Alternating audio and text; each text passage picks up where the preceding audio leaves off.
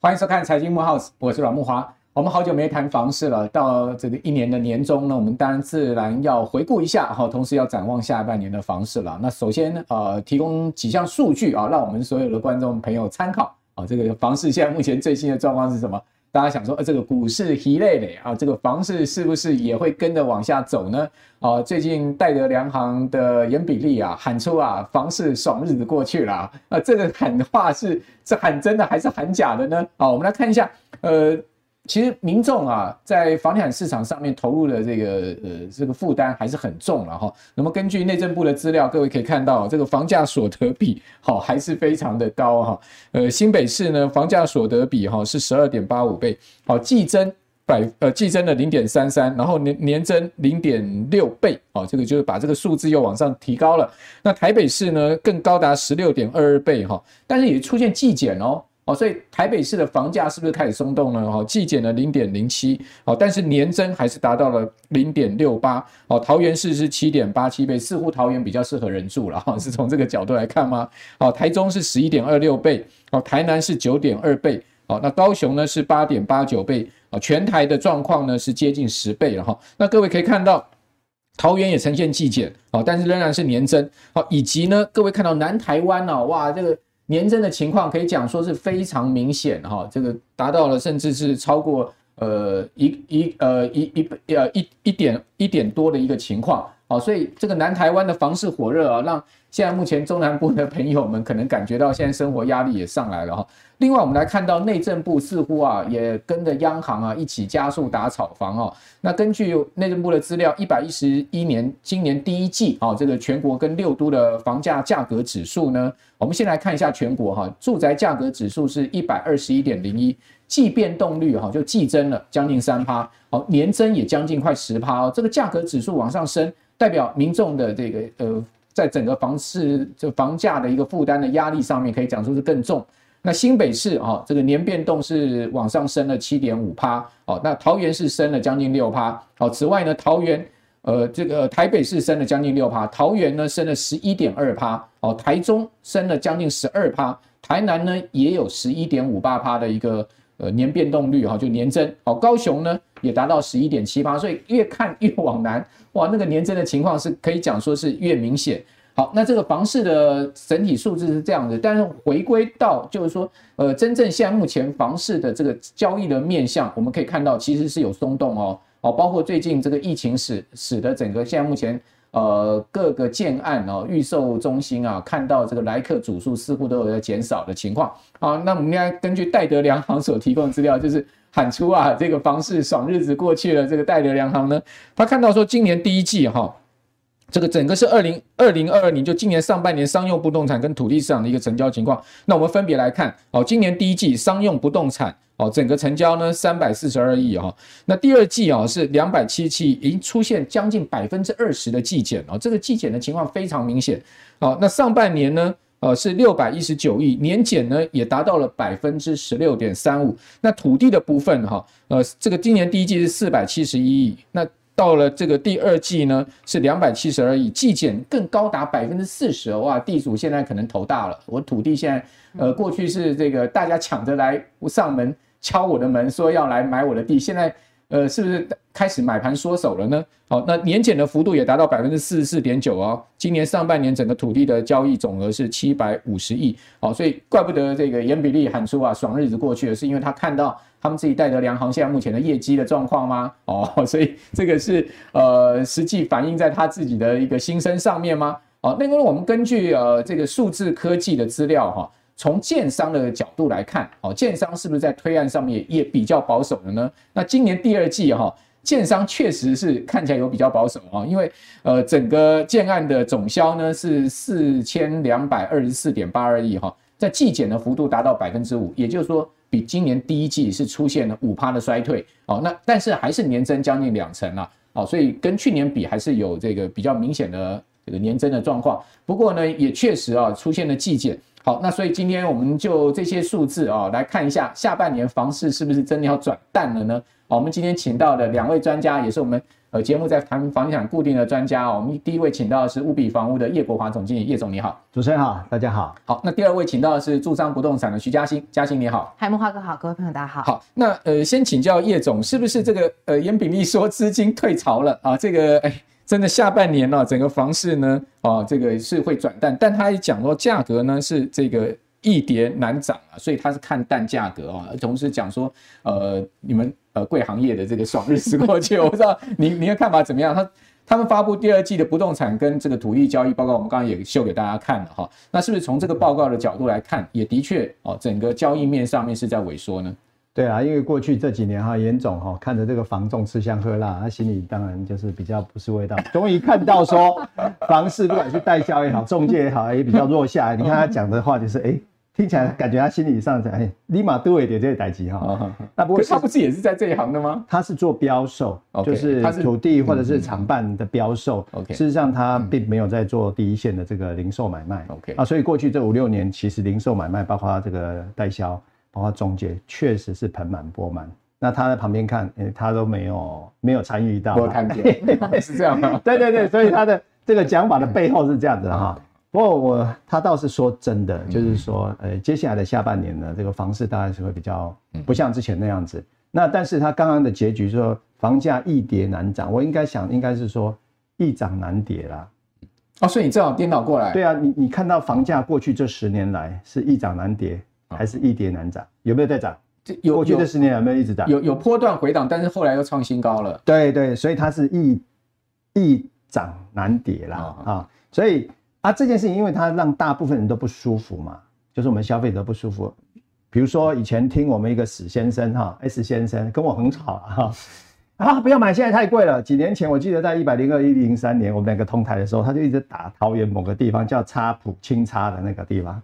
什么野狗比人多啦，青草比人高啦，然后叫大家不要买。没错，那时候曾经推到四十万，嗯，好，那后来跌到就是降下来到二字头，嗯，他还是叫大家不要买。可是你现在去看六字头，天哪，那时候怎么没去买啊？所以我觉得是这样子哈，这个事情的判断它有很多不同的面向，有不同的区域。那整体来讲，我认为北中南的房市是不太一样的。那中南部的房价在这一波打房情况下，不管是打炒房、打嗯这个投机房也好，或打红单也好，全部都打到了。嗯，所以台中、台南、高雄会很惨，有冷下来，一定冷下来，而且冷得非常凶啊。那所以它是持续，包括它的中古屋也会受到影响啊。那但是呢，这个台北市又不太一样。台北市在过去六年中南部的房价涨很凶的情况下，台北市的房价基本上新北跟台北都没有什么动。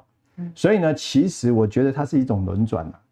就是大家在觉得说房市不好的时候，我认为台北跟新北会慢慢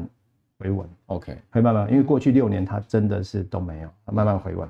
那另外一个很大的变数就是打炒房这件事情，内政部本来就在七月要禁止预售屋换约这件事情，后来就没有排入议程嘛。嗯。可是他已经讲了会排到九月的议程。嗯嗯。啊，那这件事情我认为呢，也是在观望啊，就是到底要不要这样做下去，有没有什么变数？如果市场已经冷到一定的程度了，它就不一定要这么做。所以我认为大家都在观望，还有看这个整个整个态势的演变，再做最后的决定啊。那另外一个是更大的变数是美国的升息，对，就说七月要再升三码，八月要再升升两码，总共在五码。大家都知道美国现在的房贷的利率多少？五点三七，对，台湾目前大概一点六多，一点七多。所以美国如果持续升的话，对台湾会不会造成影响？一定会，一定会造成影响。所以这一些都是变数呃存在。那过去呢？这个这几年发展下来，我觉得很多的变数会轮番上阵，那所以接下来下半年的房市怎么样？基本上就是不好，嗯，好，但是呢，为什么？因为建商其实他也期待说，嗯，刚好不好也不要盖，为什么？因为原物料大涨，他们怎么盖怎么赔钱啊，不卖气，等到大家都稳定以后再来盖，因为土地要买也很难。刚刚看到土地标售下降了嘛，对吧？他们存货要存在身上，我只要不盖，我就不赔钱，我一盖可能就赔钱嘛，所以整个市场会冷下来。为什么？你会看到推案量低。它代销也没有什么声音，所以整个市场会凉凉的这种感觉啊。但是在是一样凉凉的，对对对，会凉凉的。可是双北又不太一样，你会看到双北接下来在这个整个房市，不管是预售也好，预售声音会比较大，因为某一些大案子在酝酿在推出嘛。那我觉得是有市场的啊。那其他的部分呢，中国大概稳稳的，我认为会比过去六年稍微还好一点。嗯，因为大家回过来看，哎，怎么台北市的房价才六还有六十几万啊，新北还有五五十几万。怎么比台中、比台南、高雄还便宜的？那回过头来就会青睐住双北这样子，所以大概会是这样的一个变化。好，那我想这个。南台湾哦，包括像台南、高雄，过去这一两年真的是也是拉抬的有点过，有点过头了。然后因为炒台积电的题材嘛，那大家也可以看到台积电股价从高点下也跌了百分之四十的一个幅度了，似乎台积电的这个呃这个这个角色也慢慢在褪去了哈。那另外一方面呢，整个半导体的景气似乎也很明显的开始在往下走。哦，所以过去炒这个科学园区啦，炒半导体的题材啦，哦，似乎看起来。也有一点炒不太动了哈，所以刚刚叶总讲说，呃，台湾的房市我们不能把它这个从头到南哈，从头到尾哈，全部把它看成一体哈，我们必须要把它做分段来看。双北的部分哈，其实讲实在应该还算蛮公允的，然后因为虽然说天龙国人很辛苦辛苦啊，这个房贷负担率哈，所得比是最高，但是呢，这两三年来哈，其实没有像南台湾这样疯涨哈，比如说呃，在新北其实也还是可以买到差不多。呃，二十几平啊，带一个车位在两千万以内的房子嘛，哦，如果不管是预售中古都还是买得到哦。那南台湾似乎也都涨到这个价格了，那那可能很多买方就可能会回头来看一下了哈。哦，不过我们可以看到，确实这个整个市场的情况是在转趋比较淡了哈。就刚刚叶总也讲到，利率的上升也好，啊，或者说整个大环境的变动也好，那我想呃，嘉兴也是在整个呃房中第一线嘛哈。那你们。的研究看到现在目前市场的趋势，也如同叶总这样的看法吗？呃，我觉得今年最大的拐点呢、啊，应该是三月份升息这件事情。因为三月份升息之后的话，其实我们整个买气就凉下来了。大概四月份很明显的凉下来，很明显的凉下来。因为从四月的成交量、五月成交量到六月，大概每个月都差不多萎缩一成到一成五。所以其实可以看得到，很多的买方在接下来的这个所谓的购物的一个心态上面，它会有一个明显的一个改变。再加上四月份之后台股又不好，我们有很多的，就是不管是首购或者是换。物的买方现在都跟业务员说，你暂暂时不要来找我，因为我现在身上没钱，钱都卡在股市了，所以。所以这种状况之下的话，我觉得，因为看起来下半年整体的状况也不大容易乐观了，所以可能这些购物人来说的话，他们在这个购物能力上面会受到一定程度的一个冲击。所以其实以这种台湾本地的自用型的买方来说的话，他们的购物的规划会放缓。那另外，如果像我们接触到的一些高资产的客户，其实在这个时间点，他们布局台湾的不动产也会有一些额外的思考，比如说像像现在来说，因为美元走强。所以他们可能可以再思考一下，就是说我是不是要在台湾布局这么样多的一个资产。所以在特别是像现阶段疫情已经逐渐解封了，有一些人他可能会想要出去看看，不管是说是去看风景，或者是去看投资的标的，你可以看得出来，在高资产的一些投资的规划上面来说，跟过去也比较不大一样。所以这样子的一个局势上面来说，我们认为在量跟价的一个表现上面都很难乐观。所以在下半年的一个状况上面，我们会比较保守看待。那全年的买卖移转来说，因为上半年。其实大概也已经缩了大概大概三趴上下了。那下半年来说的话，我们认为可能全年度 totally 可能在五趴左右。嗯，哦，那如果说整个量下来的话，可能价就不容易上去了，对不对？嗯，你可以看到现在目前的，呃，当然某些地区。价格仍然还是坚持在那边哈，没有明显松动。是，但是我们现阶段其实可以看到，过去这种所谓倒挂式的所谓的价格的部分上面，已经渐渐比较没有了。比如说像呃，你会看到有一些区，像前一阵子我有一个有一个朋友，他跟我聊说，他想要在板桥买房子，然后他说，因为他们过去买的江翠的那个区块哦。他们现在的价格大概六十几万，可是如果说是有一些中古的屋主，可能会开到六十五万上下。可是现在这些屋主都渐渐的在价格的部分上面，开价的部分有明显的修正，就是回归到了一个正常的，应该按照屋龄有价格递减这样子的一个情况。所以显见可以看得出来，市场上面也渐渐嗅到这个不大对劲的氛围。就屋主心态也自己在做调整哈。那我们可以看到这个代销业界的龙头啊，爱三零啊。哦，他们也开始似乎也在心态上面做调整哦。这个爱三零的助董啊，呃，在股东会上面喊出了说，呃，四都有房市泡沫化的疑虑了哈。他不是讲全台，然后他讲了四个地方，那讲了这个包括像是台南、台中、高雄跟桃园哦，讲了这四个地方。哦，说有这个疑虑了哈，不是说一定会泡沫化的这个疑虑，但是我知道周总讲完这个事情之后嘛，蛮多业者好像跟他反映了哈，就是说呃，是不是可以再做一些修正跟调整？好，那这边就要请教 那个呃叶总了哈，就是说呃，祝总讲这个，当然他从第一线龙头的角度看事情了哈，那同时呢，呃，我们可以看到这两三年来，其实蛋黄区跟蛋白区的价格也的确是开始在做很明显的一个收敛哈。那您是不是也认同说，呃，这个呃蛋白区的房价可能会泡沫呢？哈，以及您怎么看这个全面的房价未来的趋势？好啊，这个我想只要每次有人出来讲话，你大概就知道说他们后面可能就会在市场上有一些动作嘛，哈。所以在市场上就会出现一些音量。那我觉得他讲四都是这样子，那我觉得也还是要把它分类一下啊，因为没有一个地方的房市它是完全一样的。好，我们这样讲啊，他刚才讲说说，哎，那个四都可能房价会有泡沫化的疑虑。事实际上我们这样看啊，在这一次的这个修正过程中，其实跟上一次的双北还有桃园的修正是蛮大类似的。可是修正下去之后，大家回来的速度跟回来价格是完全不一样。我举个例子来说，我刚才提有提到青埔嘛，对，这个青埔呢是我们看到的这样子的一个价钱啊。我们可以从这个呃二零一四年呃二零一二年二零一三年的这个呃最高四十一万到二零一四的五十万嘛哈，然后慢慢跌下来，跌到这个最低的时候有到达这个二零一六年的四十一万嘛，啊，那这几年都在。就在这个过程里面徘徊，最终呢，到二零二一年的时候，回到所以最推最高的时候五十八万。那下面是平均单价了哈，平均单价最低的时候，你看它二十六万，对吧？最低来到二十五万七，可是呢，如今它已经上到三十一万五，又回到拉到比前一波的高点还更高，是平均哦。这还不是二零一四年的高点。对对，而且这是平均哦。所以青浦就是我刚才讲的，我解释一下，因为青浦其实它是桃园的国门，然后它有高铁、有捷运，嗯嗯，然后呢又有这个很多的这个相关的，不管在奥莱啊，或者是它的一些设施在这里面，而且基本上我认为青浦啦，我的看法就是青浦其实就是桃园的副都心跟桃园的新版特区的结合体啊，所以它的发展跟其他地方不太一样，所以它的房价依然是会再上去，嗯嗯，好，可是我们来看看，你即便看到青浦现在很多案子在推。但是因为它的未纳量跟桃园的人口是正成长的，嗯嗯，它的需求，其实我很多台北的客户都跑去青浦看，嗯，都跑去青浦看很多哎，那那当然是因为它房价跟交通各方面的不一样嘛哈。那台北坐高铁到青浦站就要十九分钟嘛，是，如果是买月票，一个月不到六千块，嗯，我就可以每天来回，我觉得够便宜的。那同时我们看到这个所谓的淡水，淡水不断的之前在谈说它有这个呃，有什么？有什么淡江大桥啊，然后什么轻轨了哈，所以淡海新市镇盖了一大片。对，各位知道，在一百零二、一百零三年左右，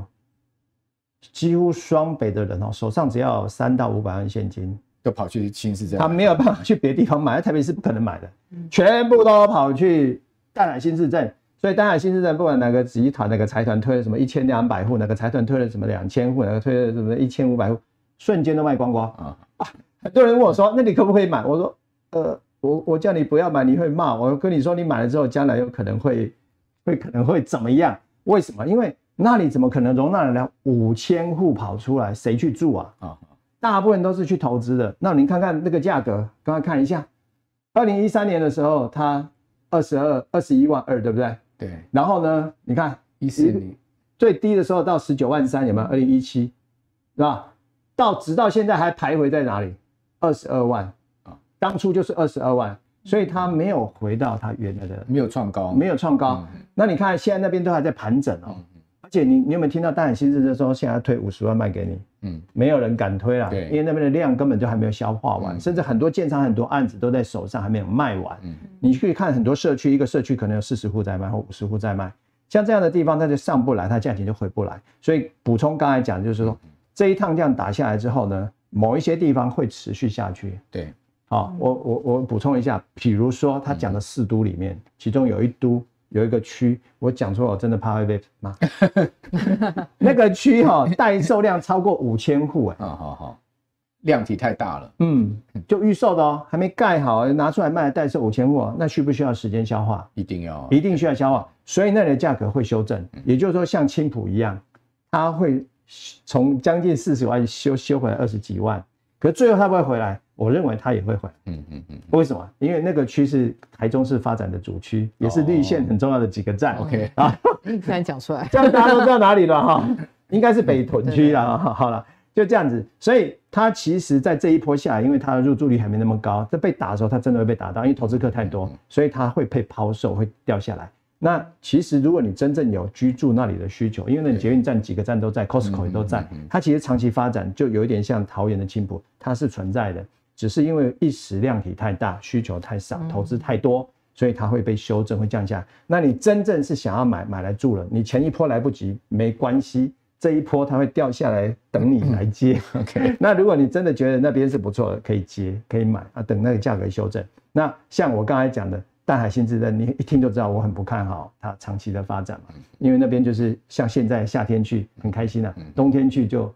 不太开心嘛，所以它 always 一直是这样，所以这个就是我们消费者要多做一点功课，多啊多了解、多判断的地方。但听说淡江大桥真的二零二四年会通车啊，会浮出水面，是这个有可能会是它将来的一个一个一个一个亮点，但是它也不会那么大，因为它。它是到哪里去？但加上通车一过去就到巴黎，巴黎是要往哪里开的？是要往桃园机场开的。对，所以往桃园机场，我认为将来有一群人会买在所谓的刚刚的青浦，甚至青浦外面的草踏，因为从国外回来人觉得那边房价便宜。可是有一群人可能会想住在海边，这一群海边会谁？其实香港人最喜欢住香，住在淡海。嗯，如果可以可以从呃桃园的这个机场。航空站可以直接开过来到淡江，然后穿过去新市镇。你知道那只要多少时间吗？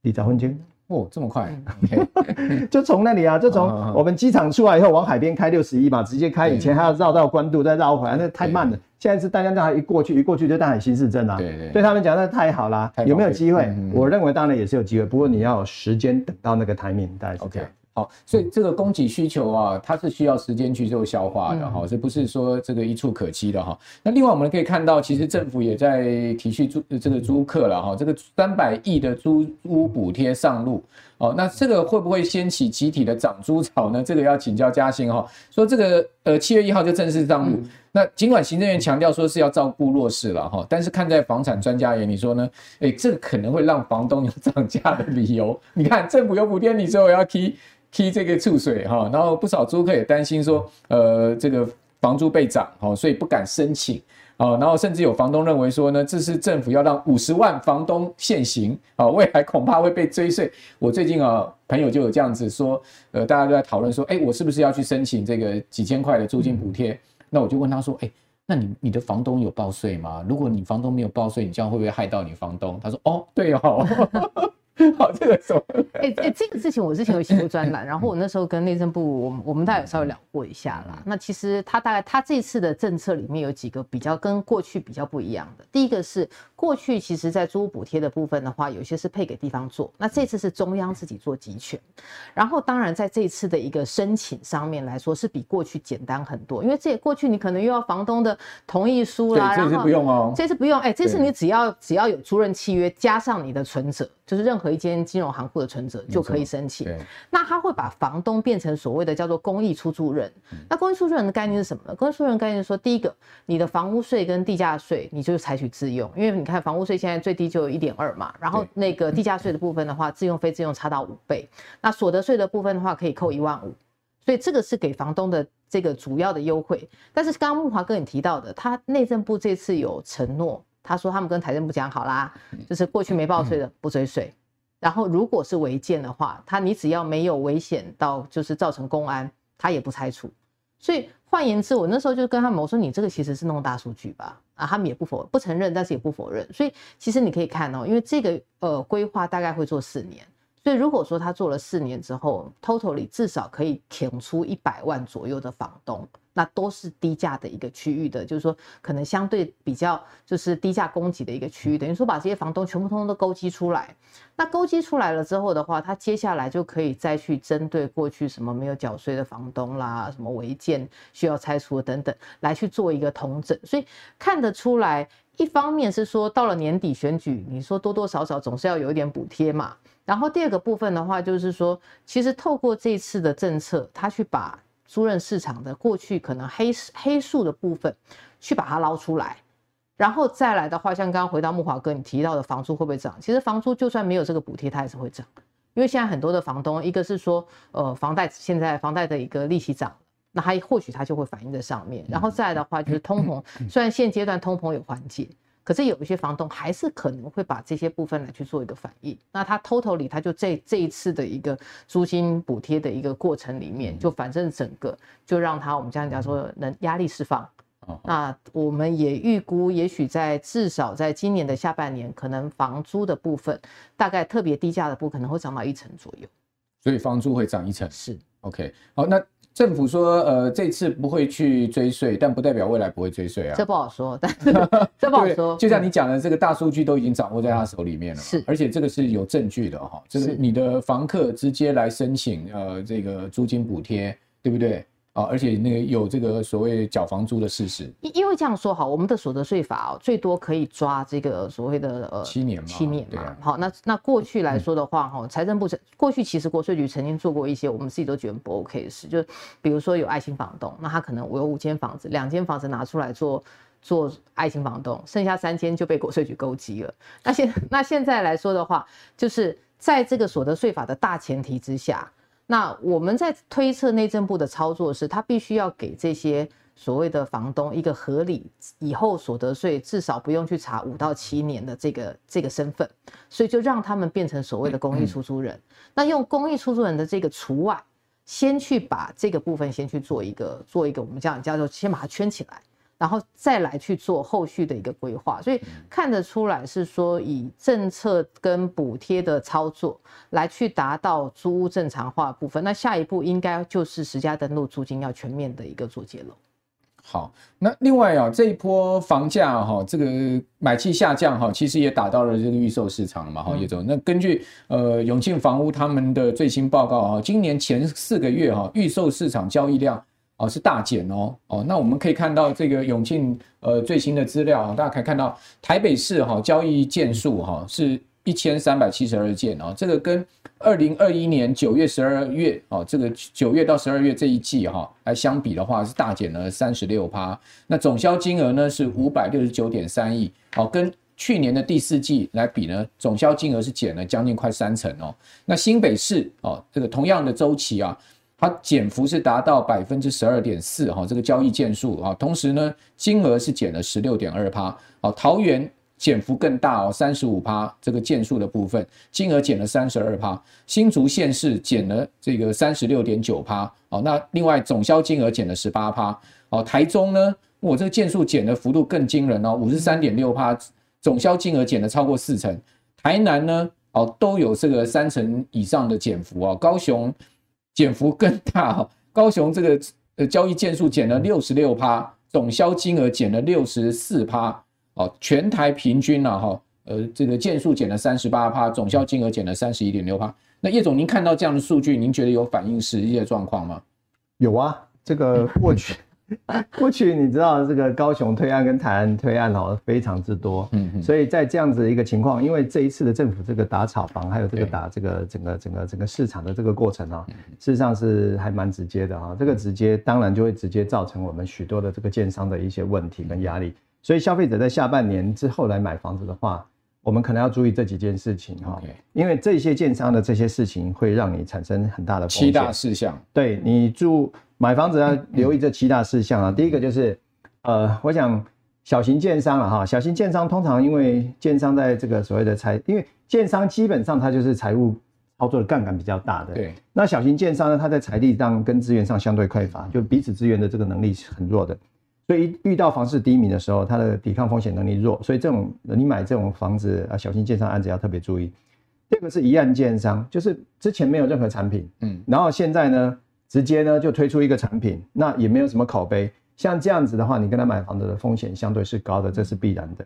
那另外一个就是很直接的财务杠杆很高的这个建商哈，那这些呢，它这个这个，欸，这个当然我们举的是像中国的恒大了哈，当然台湾没有那么大的一个建商操作这么大的这个杠杆，有的话就很惨了，有的话很惨，因为。目前你看到，其实上市柜的建商的财务都还不错，都还不错。过去几年赚太多钱，对，赚太多钱都没有问题。但是你还是会在市场上看到一些财务杠杆很高的这些建商。那所以呢，下面几个讯息就是你要特别注意的。首先呢，就是你传到听出说哈，他延迟交屋，提供 key 背后了，嗯，然后当时被搞出我们灾了，这很明显它就是一个财务的问题。为什么？因为你付不出工程款，那建那个些营造厂就不不帮你完成它完工嘛，所以这个没办法顺利完工，所以这个要你要去买的时候要先打听一下这件事情。第二个是很多都更的整合哈，它迟迟不开工，可是你已经购买了，这个你要特别小心。为什么？因为都更都是谈好说，比如说哎，莫华哥的这个地跟我建商合作，我们谈好的台北市你可能三十七趴，那我可能六十三趴。那后来，哎、欸，你地主是六十三趴，我三十七趴。嗯嗯。可是后来因为营建成本上升啊，你土地的成本就没那么高，权利变换价值，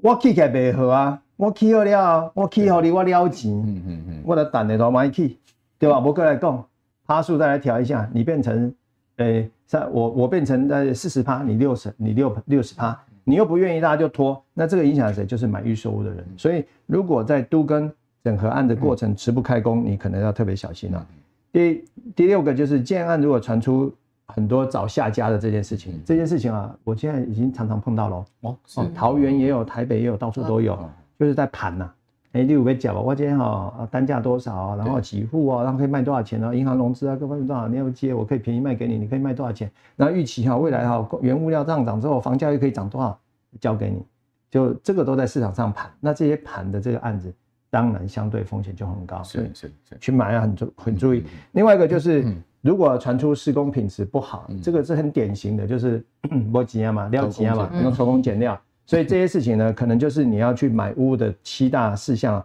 啊，避免这个呃交易的风险跟盗跑的风险。那一辈子就买那一次两次的房子，真的要特别注意。嗯、好，所以如果你是买预售屋的话，你特别要去注意刚刚叶总所讲的这个状况。如果是新城屋啊，或者新古屋啊，好，或者中古屋，比较不会有这个状况。哦，但是预售屋，好，这种状况可能就会在未来一段时间呢，很明显的出现。嗯、那所以认定哈这个建商的口碑哦，那同时呢，呃，去看看这个建商过去的时机啊，去了解一下这家。建商哦，他的财务状况其实是真的很有必要的哈。呃，同时也要问一下建商说，哎，我这个案子到底的营造厂是哪哪哪家啊？有没有定案啊？哦，那营造厂你也可以去找到说，哎，这家营造厂是不是一个好口碑的营造厂？那建商如果他肯花钱呢，请到好的营造厂，代表他有财务实力嘛。如果他请的是一个不知名的营造厂，我不是说不知名营造厂不好了，大家不要误会我意思。可能相对相对，他就是这个实力的话，这个各方面利润率他的。呃，比较计较一点的哈，所以大家都可以去找一些资讯。好，那另外就是说，在买中股的部分，听说现在南台湾的溢价率啊，已经拉到了超过一成了。好，高雄的溢价率已经到十二点零八趴，是真的还假的？好，那显示呢？这个买方啊，有一点无力追价哈，这个房价已经在开始松动哈，卖方的心态会不会也开始松动呢？好，这时候议价技巧就很重要嘛，我们再请教一下嘉欣了。好，其实陈如刚刚慕驊哥有提到，就是确实我们在这个议价率的部分的话，在升息之后的这个整体的一个扩大的状态，其实是还蛮明显的，特别是在高雄啊。高雄，因为我们有一些预售的案子哦，它陆陆续续就是呃九月份可能会有这预售禁止转单的这种状况发生，所以有一些业主他们就直接拿出来拿出来卖，那价格的部分的话也会比较好谈。所以如果说在这个时间点可能再去做一些议价的一些策略上面来说的话，第一个是你一定要搞清楚这个社区或是这个区域它的卖压大不大。如果说它的卖压很大，其实你并不急着要在这个时间点进场，因为显见可能在之后，因为整体的状况没那么理想，或许还会有更大的一个空间。那第二个部分的话，可能终究是回归到一些个案的一个状况。其实如果你看屋主，他也许在短时间之内拿出来去做脱手，他可能在一定程度上面，他的财务上面会有一些压力。那这个部分其实可以从成本上面调得出来。但是我们要提醒一件事情呢，因为现在银行端放款非常的保守，我们就有客户啊。他买了一个投资客，他是年初取得的案子，年底就拿出来卖，中间价差两百万，但是银行只愿意认当初投资客买年初的那个价钱，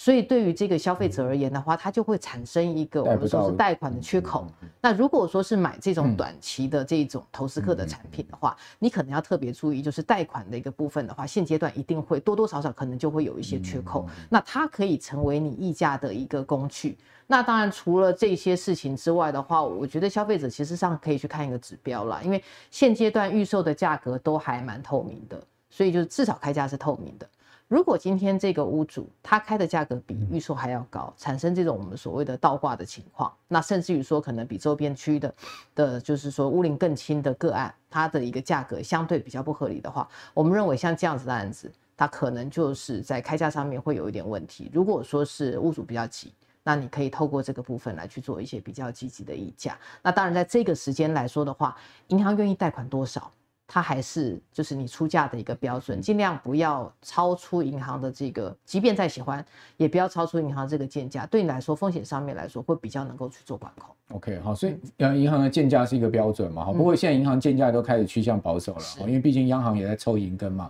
哦，这个存款准备率调高一码，哈，其实呃会从市场回抽一千两百亿的资金。那你刚刚所讲那个呃成成本可以看出来，这个最后可以帮我们补充一下吗？其实如果说从这个，因为送送件都会都会有这个成本啦，嗯、那你大概可以从屋主的取得的时间，嗯、大概可以看得出来，他当他大概取得就是说他上一次登记的时间，那也可以大概看得出来他取得的一个时间，亦或者是说，因为现在实价登录的资料都已经透明了，你可以把地址打进去。你大概就可以，你就可以从里面查出它前面几手的交易的时间，另外还有就是交易的金额，那大概就可以推得出来，你应该出多少价钱？OK，好，所以呃。记得多查资讯，别当盘子哈，不要当盘那就丢了哈。这个呃买卖房屋呢，最重要就是要做功课哈，然后同时呢，呃这个审慎的去规划您个人的资产，因为毕竟房子是一个很大的笔的资产哈，不像一张股票、两张股票一样啊，所以这个在这方面的交易上面多做功课是绝对有必要。那我们节目也会帮我们的观众朋友